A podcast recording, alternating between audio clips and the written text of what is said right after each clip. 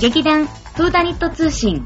この番組は、ちょあへよ .com の協力によりお送りしております。お芝居のこと、ミステリーのこと、私たちのことをお伝えしていきます。始まりました。フーダニット通信、さつまいもでーす。立花沙織です。は明日も雪降るってよ。ー。え、本当に？おう。あれ？私の一週間前の予報だと、うん。あの今、あの、録音してるの日曜日なんですけど、はあはあ土日降るって言って降ってないよね。うん、降ってないよ。だって月火降るんだもん。あれ？ずれた？一週間前の予想で そう、一週間前ょ。の予想だいぶ古いね。ちょっとね、更新が足りなかったみたいなんだけど、え、明日降んの？そうだよ。月曜日から火曜日に降るっていう予報になってたじゃん。ずっと最初は月曜日だけ降るって言ってたんだけど、うん案外月曜日から火曜日になっちゃうんじゃねっていう更新に変わったんだよ。そう。またやばいじゃん。どうしよう。また九州から、またまた九州がさ。九州が止まっちゃうじゃん。わかんない。降るってほら、関東だけかもしんないじゃん。ああ、そうね。うん。まあ、ずんまじゃあ、個人的な移動ができなくなる可能性はあるね。あ、多分それも困る。まあ、どっちでもいいんですけど、しょうがない。それはね、天気はね、もう神様のみぞ知る。はい。うん、って感じなんですけれども。はいはい。あ、なんか、あれ？?2 月の更新って初めてかな？お、初めてですね。どうも2月でーす。え、な、な、な、なに？え ?2 月になったの？あ、そう、2月になったあなたが2月なの？そう、2月な気分でうひょひょーいって。うん、?2 月が好きなの？そうでもない。寒いなとは思ってるけど。もうほら、2月といえばね、うんあ、そうですよ。はい。なんと、ちょあへよ .com。うん。皆さん、はい。もうこのラジオを聞かれてるということは、うん。ホームページを見ていらっしゃるということであそう、だね。リニューアルしましたイエーイおめでとうございますって言えばいいのかな？うーん、そうだと思う。そうだよね。うんそう、なんかあの、ちょちょちょちょちょ見やすくなったすね。ごい見やすくなったね。うんあの、なんていうのかな？あの、あれ？どれ？指を上から下にだけ動かせばいい。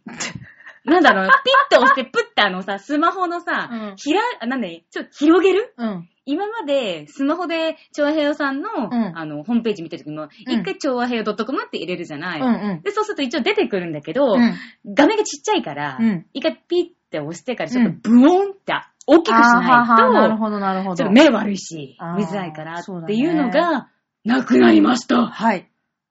すごいね。ね。うん。すごい、なんかね、今、今流行りのなんかね、うんなんかね、やつみたいじゃん？流あ行り？ー、何そわかんないれ。。わかんない。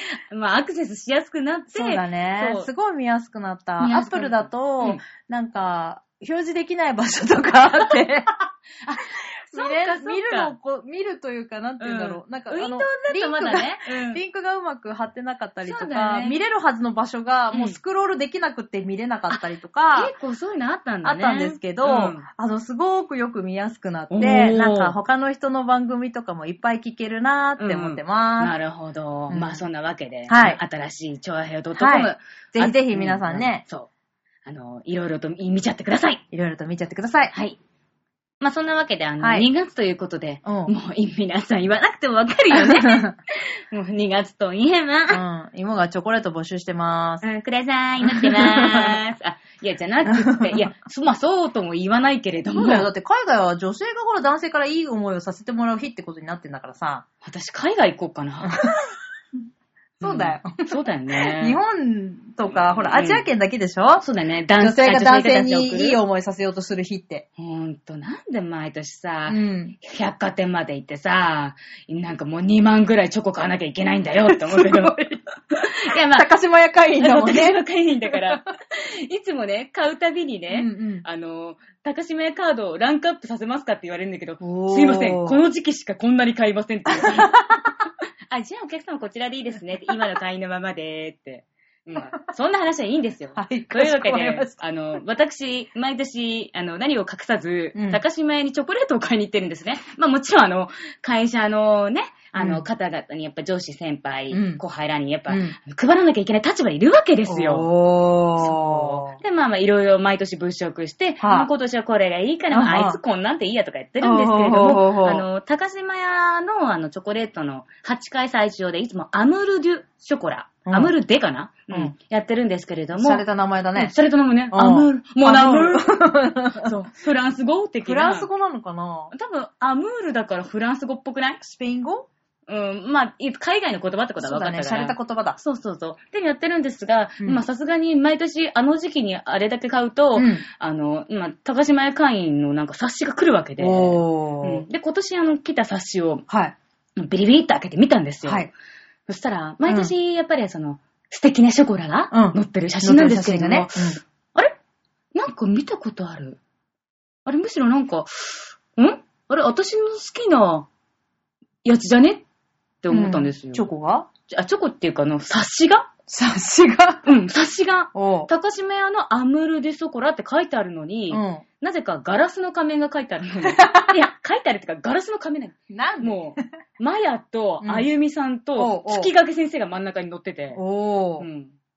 なんぞやってうん思って開けたら、うんなんか、あの、二人で、うんその、紅天女っていう、うんあの、まあ、ガラスの仮面って紅天女っていう、まあ、素晴らしい演劇作品をうん競い合う少女の話なんですけど。やりた、やるためにね。やるためにその主演を手に入れるために、そまあ女の子たちがう戦戦う。う。うん。うん。それなぜか、お高島屋のアムルジソカラとコラボしてて、おう。うん。この愛の形を取るために、うん。ショコラで表現するのよ。って月影先生が言ってて、すごい。ショコラで表現しに来ちゃいましたかって。、女の戦いをね。そう。まざまざと表してるわけで。ほうほうほそう。まあもちろん表紙もうんガラスの仮う。面。うん。中もガラスの仮う面。ん。で、やっと中になって普通の、ふっ、ああ、安心したショコラが出て、また裏の方行くと、うんうんここからは、あの、愛のメソッドっていう新しい話が、ガラスの仮面の番外編が始まってて。で、それでまあしょうがない、やっぱガラスの仮面ファンとしては見るわけに、見ないわけにいかないって言って、まあ見てると、やっぱりその愛の形を表現するために、うん。うん、ショコラ対決をする。おう。もちろん、あゆみさんはうんお嬢様。うん。最高級の食材を使い、おう。素敵なショコラを作り上げる。うん一方、マヤは、うん。まあ、金持ちではない。でも、うん紫のバラの人のために。愛を表現した。ぐちゃぐちゃのチョコレート。なんてぐちゃぐちゃなの？いや、やっぱそれはさ、あるよ、しょうがない。やめて。だってもう、知ってる？あゆみさんは、うん。努力の天才。うんうんうん。マヤは、うん。なんだっけ？知らなんだない。っ け読んだことないからえっ。とね、なんだろう、何もしなく、いや、なんだろう、あゆみさんほど努力はしなくても、うんできちゃう、ちょっと厄介なやつ。ああ、私が嫌いなやつだね。そうそうそう、私ね、意外とあゆみさんの方が好きなの。まあ、たか確かにマヤの方がすごいな。うんあの、先天性、なんか先天的な、ななんて違う、なんか、すごいなんか、潜在的に潜在ね、的なね。何か魅力を持ってて。そうあるんだけど、うんやっぱね、努力の賜物といったらもうあゆみ様。うんうんうんうんなんだけれども、うん。で、それでぐちゃっとなったチョコと、うん素晴らしいチョコとの。うん。で、評価はどっちだって言ったら、うん。ちょっと待ってくださいって言って、うん。審査員が現れて、ほうほこの試合は一旦お預けにしますう。うん。続きは、愛のメソッド番外編。で、その冊子に書いてあんの。続きがあるんだ。うん。で、その続きね、気になるじゃん。はい。で、高島のそのアムルディスコラ行ったら見れるかなって思ったうんら、うんうん。まあそういうのはなく、うんただ、あの、あゆみさんとか、早見ますみさんとか、等身大のアニメパネルがあって、写真コーナーなってんの。誰が撮るのって思って。ファン、ファン。ファン。でもね、一人で行ったから、そっか。撮れない。ダメだね。恥ずかしいもんね。恥ずかしい自撮りとかしてたらちょっと恥ずかしいよね。すごい注目しちゃうからさ。まあ、そんなのいいんだけど、その愛のメット番外編をね、うんゲットするためには、ほうほまず、高島屋う。うの、ん。なんかアプリをダウンロードして、ほうほうほかつ、う。うん。1万以上のチョコレートを買い、かつ、はがきでうん応募した上で、ほう。抽選の何名様かに当たる。悲しいよ。いいじゃん、みんなによ。みんなでさ、1一万万円買えば十分じゃん、チョコそうだよ。1なんかさ。万円か2万円買ったらじゃああげます。うんあげますでいいじゃん。え、ちょっと悲しい、それ。で、しかもさ、アイドルちょっと気になって見に来てんのにさ、うんうん抽選で当たるってさ、なんか、お送りはなんか3月ぐらいですかってさ、1ヶ月待たなきゃいけないのみたいな。ドン高島や引きいや、どっちだ？どっちだ？高島屋なのか、それともこっちか？仮の方か。仮面の方か、どっちだ？なっちゃうけど、まあ、んまあ大体ね、分かってんの、勝負は。うん。そう。だから私はね、そうだね。愛のメソッドなんかよりもね、うん。愛が欲しい。落ちた落ちたす珍しく落ちできた？ごい落ちたんじゃない？うん、よかった。もっとはっきり言ってほしかったけどね。あ、そう、ちょっとちょっとね、思い切りが足りなかった。そっかうんまだ恥ずかしさがね、抜けきれてない。勇気が足りなかったそんなんだダメだよマヤよくわかってないんだけどさう。ん。まあ、そんな感じ、はい月影先というわ。けで、うん。えー、皆さんもですね、あの、高島屋アムールでショコラ。そう、まだこの放送やってる時には、うん。一応開催してると思うので、はい。あの、思う存分北島麻也と姫川あゆみと月影先生のパネルと写真撮ってきてみてはいかがでしょうか？いやー、でも、あの空間にさ、うん。これ今日撮って明日平日でしょ、うん。でもに14日までさ、平、まあ13日は土曜日だけど、あ、でも11日とかさ、まあね、あの、休みの日の午前中がいいらしいんですよ。そう。ね。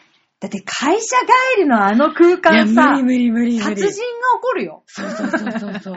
怖くていけないけそど、でもぜひあの、もしよければ、うんえぜひ、ぜひガラスの亀のね、うんファンの方、ね、あの、あの、チョコ買わなくてチョコもいいんで。買わなくても、ただ通り過ぎるだけでも楽しめるかもしれない。うんあと、あの、並んでるとうん、すごいいっぱい試食くれるから、じゃあ、並ぶだけでも価値があるということで。楽しんでみたいぜひね。皆様も行ってみてはいかがでしょうか。それではですね、後半は、いえー今回はですね、えーうちのわがまま座長こと、はい松坂春江氏のですね、えー朗読、教えと旅する男のバージョン2をお届けしたいと思っております。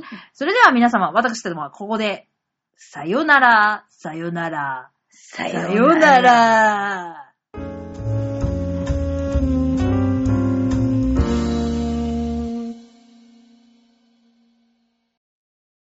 江戸川乱歩作、教えと旅する男、第2回。焦点が合っていくに従って、二つの円形の視野が徐々に一つに重なり、ぼんやりとした虹のようなものがだんだんはっきりしてくると、びっくりするほど大きな娘の胸から上が、それが全世界でもあるように、私の眼界いっぱいに広がった。あんな風なものの現れ方を私は後にも先にも見たことがないので、読む人に分からせるのが難儀なのだが、それに近い感じを思い出してみると、例えば、船の上から海に潜った天のある一瞬の姿に似ていたとでも形容すべきであろうか。天の羅針が、そこの方にあるときは青い水の層の複雑な動揺のために、その体がまるで海藻のように不自然にくねくねと曲がり、輪郭もぼやけて白っぽいお化けみたいに見えているが、それがスーッと浮き上がってくるに従って、水の層の青さがだんだん薄くなり、形がはっきりしてきて、ぽっかりと水上に姿を現すその瞬間、はっと目が覚めたように、水中の白いお化けがたちまち人間の正体を暴露するのである。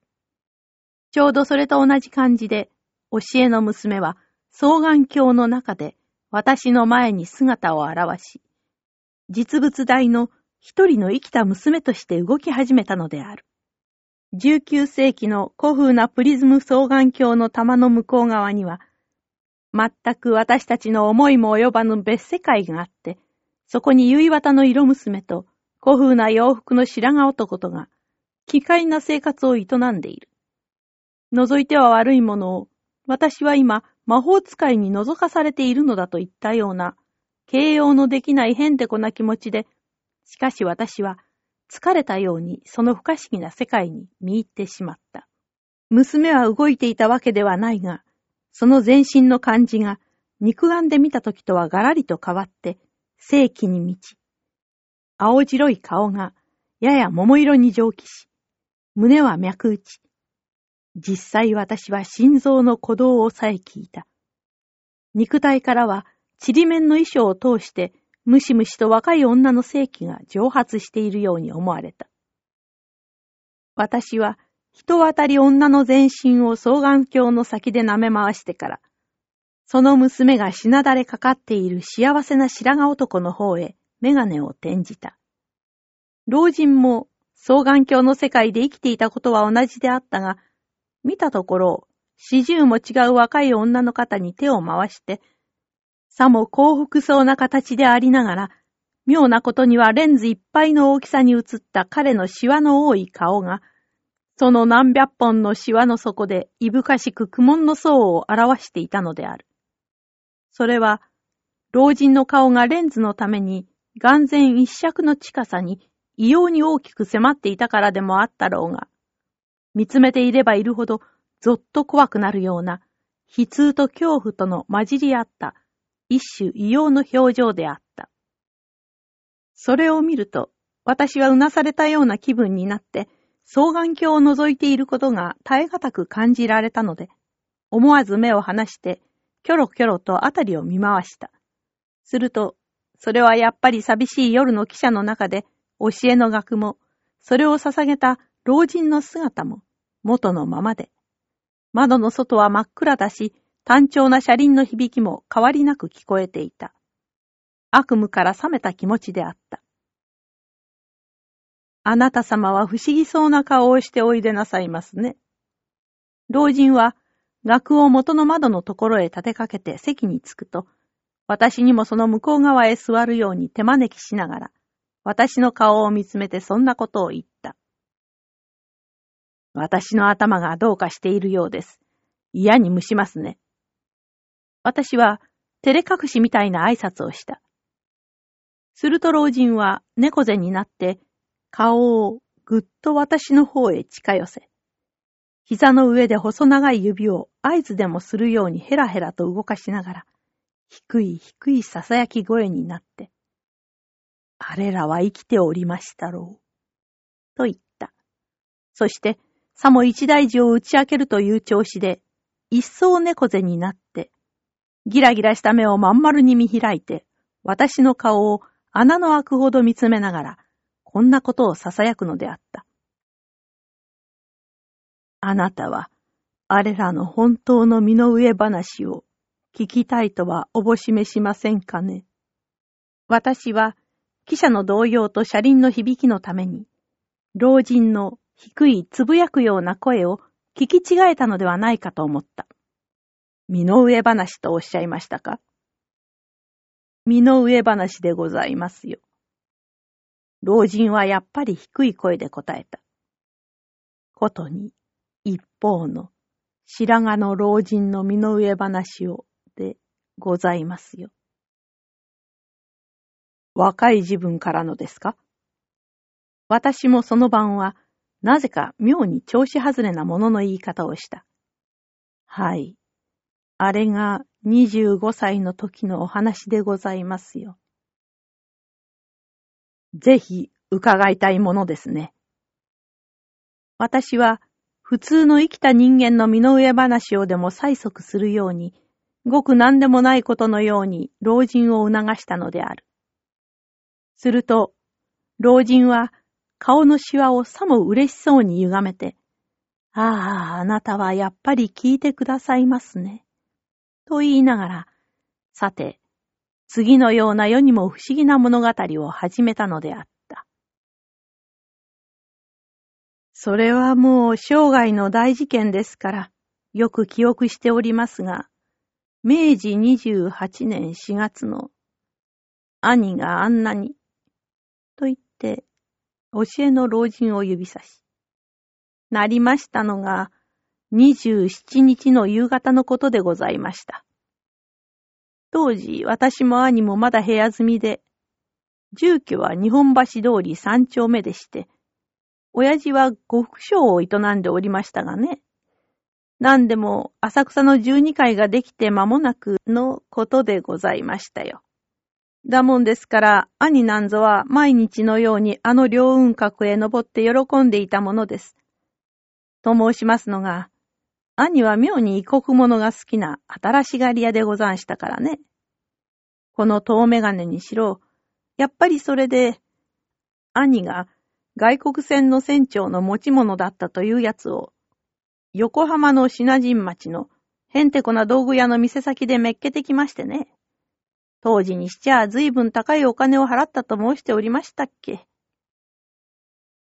老人は兄がというたびにまるでそこにその人が座ってでもいるように、教えの老人の方に目をやったり、指さしたりした。老人は、彼の記憶にある本当の兄と、その教えの白髪の老人とを混同して、教えが生きて彼の話を聞いてでもいるような、すぐそばに第三者を意識したような話し方をした。だが、不思議なことに私はそれを少しもおかしいとは感じなかった。私たちはその瞬間、自然の法則を超越して、我々の世界とどこかで食い違っているところの別の世界に住んでいたらしいのである。あなたは十二階へお登りなすったことが終わりですか？ああ、終わりなさらない。それは残念ですね。あれは一体どこの魔法使いが建てましたものか、実に途方もないヘンテコレンな代物でございましたよ。表面はイタリーの技師のバルトンと申す者が設計したことになっていましたがね。まあ考えてごらんなさい。その頃の浅草公園といえば、名物がまず雲男の見せ物、女剣舞に玉乗り、元水の駒回しに覗きからくりなどで、せいぜい変わったところがお富士様の作り物に、名図といって八人隠れ杉の見せ物ぐらいでございましたからね。そこへあなた、ニョキニョキとまあとんでもない高いレンガ作りの塔ができちまったんですから、驚くじゃござんせんか。高さが四十六軒と申しますから、一丁に少し足りないぐらいのべらぼうな高さで、八角型の頂上が当人の帽子みたいにとんがっていて、ちょっと高台へ登りさえすれば、東京中どこからでもその赤いお化けが見られたものです。今も申す通り、明治28年の春、兄がこの遠眼鏡を手に入れて間もない頃でした。兄の身に妙なことが起こってまいりました。親父なんぞ、兄め気でも違うのじゃないかってひどく心配しておりましたが、私もね、お察しでしょうが、馬鹿に兄思いでしてね。兄のヘンテコレンなそぶりが心配でたまらなかったものです。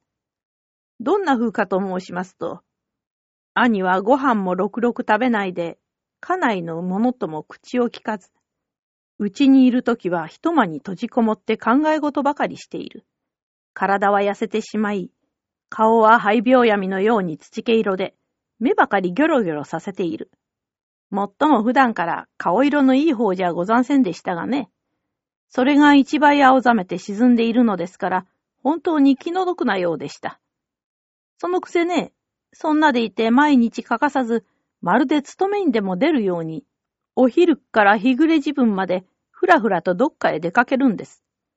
どこへ行くのかって聞いてみてもちっとも言いません。母親が心配して兄の塞いでいるわけを手を変え品を変え尋ねても少しも打ち明けません。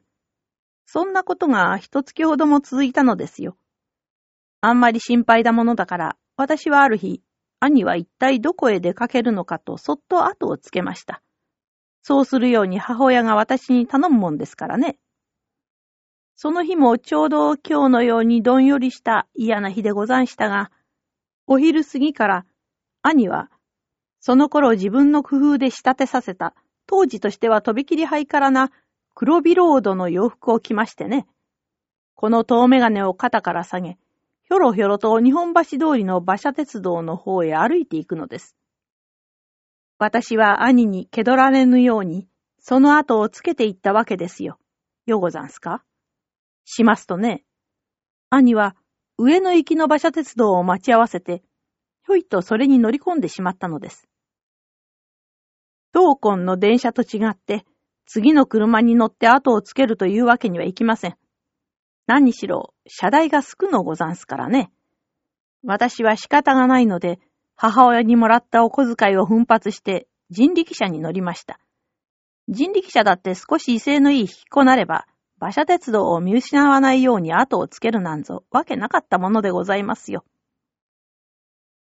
兄が馬車鉄道を降りると、私も人力車を降りて、またテクテクと後をつける。そうして行き着いたところが、なんと、浅草の観音様じゃございませんか。兄は仁王門からお堂の前を素通りして、お堂裏の見せ物小屋の間を人並みをかき分けるようにして、さっき申し上げた12階の前まで来ますと、石の門を入ってお金を払って、両雲閣という額の上がった入り口から塔の中へ姿を消してしまいました。まさか兄がこんなところへ毎日毎日通っていようとは夢にも存じませんでしたので、私は呆れ果てて、子供心にね、私はその時まだ二十歳にもなってませんでしたので、兄はこの十二階の化け物に見入られたんじゃないかなんて変なことを考えたものですよ。私は十二階へは父親に連れられて一度登ったきりで、その後行ったことがありませんので、なんだか気味が悪いように思いましたが、兄が登っていくものですから、仕方がないので、私も一回ぐらい遅れて、あの薄暗い石の段々を登っていきました。窓も大きくござんせんし、レンガの壁が厚うござんすので、穴蔵のように冷え冷えといたしましてね。それに日清戦争の当時ですから、その頃は珍しかった戦争の油絵が一方の壁にずらっとかけ並べてあります。まるで狼みたいに恐ろしい顔をして吠えながら突貫している日本兵や、剣付き鉄砲に脇腹をえぐられて吹き出す血のりを両手で押さえて、顔や唇を紫色にしてもがいている品兵や、ちょん切られた弁髪の頭が風船玉のように空高く飛び上がっているところや、なんとも言えない毒々しい血みどろの油絵が窓からの薄暗い光線でテラテラと光っているのでございますよ。その間を、陰気な石の段々が、カタツムリの殻みたいに、上へ上へと再現もなく続いておるのでございます。頂上は八角形の欄干だけで、壁のない見晴らしの廊下になっていましてね。そこへたどり着くと、にわかにパッと明るくなって、今までの薄暗い道中が長をござんしただけにびっくりしてしまいます。雲が手の届きそうな低いところにあって、見渡すと東京中の屋根がゴミみたいにごちゃごちゃしていて、品川のお台場が盆石のように見えております。めまいがしそうなのを我慢して下を覗きますと、観音様のお堂だってずっと低いところにありますし、小屋掛けの見せ物がおもちゃのようで、歩いている人間が頭と足ばかりに見えるのです。頂上には十人余りの見物が一塊になって、おっかなそうな顔をして、ぼそぼそ小声で囁きながら、品川の海の方を眺めておりましたが、兄はと見ると、それとは離れた場所に、一人ぼっちで遠眼鏡を目に当てて、しきりと観音様の境内を眺め回しておりました。それを後ろから見ますと、白っぽくどんよりとした雲ばかりの中に、兄のビロードの洋服姿がくっきりと浮き上がって、下の方のごちゃごちゃしたものが何も見えぬものですから、兄だということは分かっていましても、なんだか西洋の油絵の中の人物みたいな気持ちがして、神々しいようで言葉をかけるのもはばかられたほどでございましたっけ。でも、母の言いつけを思い出しますとそうもしていられませんので、私は兄の後ろに近づいて、兄さん、何を見ていらっしゃいます？と声をかけたのでございます。兄は、ビクッとして振り向きましたが、気まずい顔をして何も言いません。私は、兄さんのこの頃のご様子には、お父さんもお母さんも大変心配していらっしゃいます。毎日毎日どこへお出かけなさるのかと不思議に思っておりましたら、兄さんはこんなところへ来ていらしたのでございますね。どうかその訳を言ってくださいまし。日頃仲良しの私にだけでも打ち明けてくださいまし。と、近くに人のいないのを幸いに、その塔の上で兄をかきくどいたものですよ。なかなか打ち明けませんでしたが、私が繰り返し繰り返し頼むものですから、兄も根負けをしたと見えまして、とうとう一ヶ月来の胸の秘密を私に話してくれました。ところが、その兄の反問の原因と申すものが、これがまた誠にへんてこれんな事柄だったのでございます。兄が申しますには、一月ばかり前に十二階へ登りまして、この遠眼鏡で観音様の境内を眺めておりましたとき、人混みの間にちらっと一人の娘の顔を見たのだそうでございます。その娘が、それはもう何とも言えないこの世のものとは思えない美しい人で、日頃女には一向冷淡であった兄も、その遠眼鏡の中の娘にだけは、ぞっと寒気がしたほども、すっかり心を乱されてしまったと申します。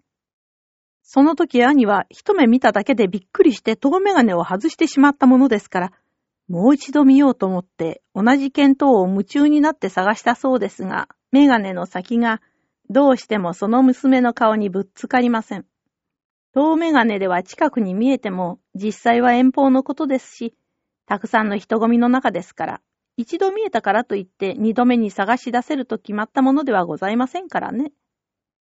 それからと申すもの、兄は、このメガネの中の美しい娘が忘れられず、ごくごく内気な人でしたから、古風な恋煩いを煩い始めたのでございます。今のお人はお笑いなさるかもしれませんが、その頃の人間は誠におっとりしたものでして、行きずりに一目見た女を恋して煩いついた男なども多かった時代でございますからね。言うまでもなく、兄はそんなご飯もろくろく食べられないような、衰えた体を引きずって、またその娘が観音様の境内を通りかかることもあろうかと、悲しい空頼みから、毎日毎日勤めのように十二階に登っては眼鏡を覗いていたわけでございます。恋というものは不思議なものでございますね。兄は私に打ち明けてしまうと、また熱病闇のように眼鏡を覗き始めましたっけが、私は兄の気持ちにすっかり同情いたしましてね。千に一つも望みのない無駄な探し物ですけれど、およしなさいと止め立てする気も起こらず、あまりのことに涙ぐんで、兄の後ろ姿をじっと眺めていたものですよ。するとその時、ああ、私はあの怪しくも美しかった光景を未だに忘れることができません。三十五、六年も昔のことですけれど、こうして目を塞ぎますと、その夢のような彩りが、まざまざと浮かんでくるほどでございます。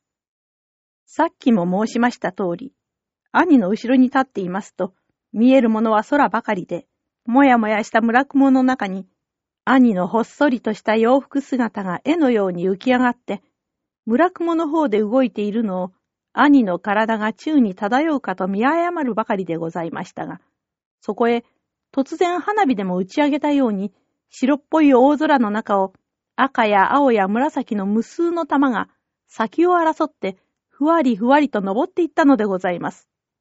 お話ししたのではわかりますまいが、本当に絵のようで、また何かの前兆のようで、私は何とも言えない怪しい気持ちになったものでした。なんであろうと急いで下を覗いてみますと、どうかした弾みで風船屋が粗相をして、ゴム風船を一度に空へ飛ばしたものとわかりましたが、その自分はゴム風船そのものが今よりはずっと珍しゅうござんしたから、正体がわかっても、私はまだ妙な気持ちがしておりましたものですよ。妙なもので、それがきっかけになったというわけでもありますまいが、ちょうどその時、兄が非常に興奮した様子で、青白い顔をぽっとあからめ、息を弾ませて私の方へやってまいり、いきなり私の手を取って、さあ行こう。早く行かぬと間に合わぬ。と申して、ぐんぐん私を引っ張るのでございます。教えと旅する男、第2回、終わり。